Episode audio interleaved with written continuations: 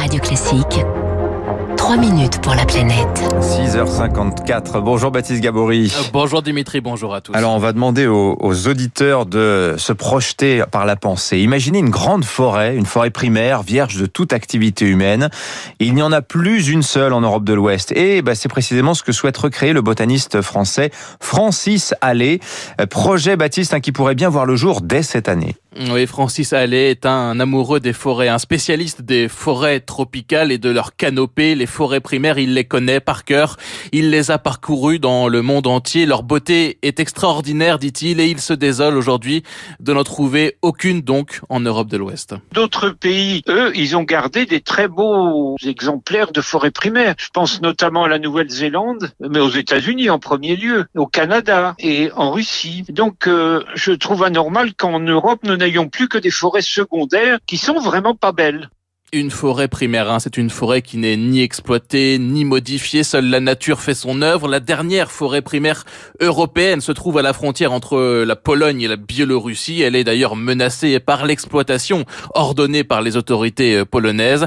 Première étape pour Francis Allais, il faut trouver l'endroit idéal eh bien, il va falloir trouver un beau secteur parce que ça doit être grand, 70 000 hectares, un carré de 26 km de côté. Et une fois qu'on a ça, on regarde l'âge de la forêt au départ et supposer que nous trouvions une forêt de 400 ans, ce qui me paraît possible, eh bien, il restera six siècles à attendre. Il faut cette durée pour obtenir une forêt primaire. Supposer que nous partions d'un sol nu, il faudrait 10 siècles.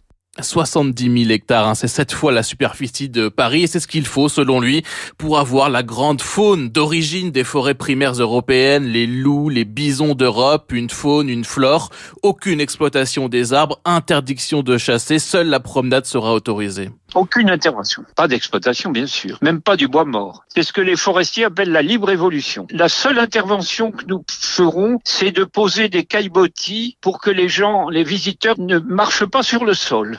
Cette forêt, Francis Allais la veut transfrontalière. Il l'imagine entre la France et l'Allemagne, entre la France et la Belgique ou entre la France et la Suisse. Il a plusieurs pistes déjà et on a discuté avec le gouvernement français et la Commission européenne. L'accueil de la Commission européenne, alors il est franchement enthousiaste. Je suis persuadé que la réponse sera favorable. Moi, mon rêve, ça serait que ce soit en 2021.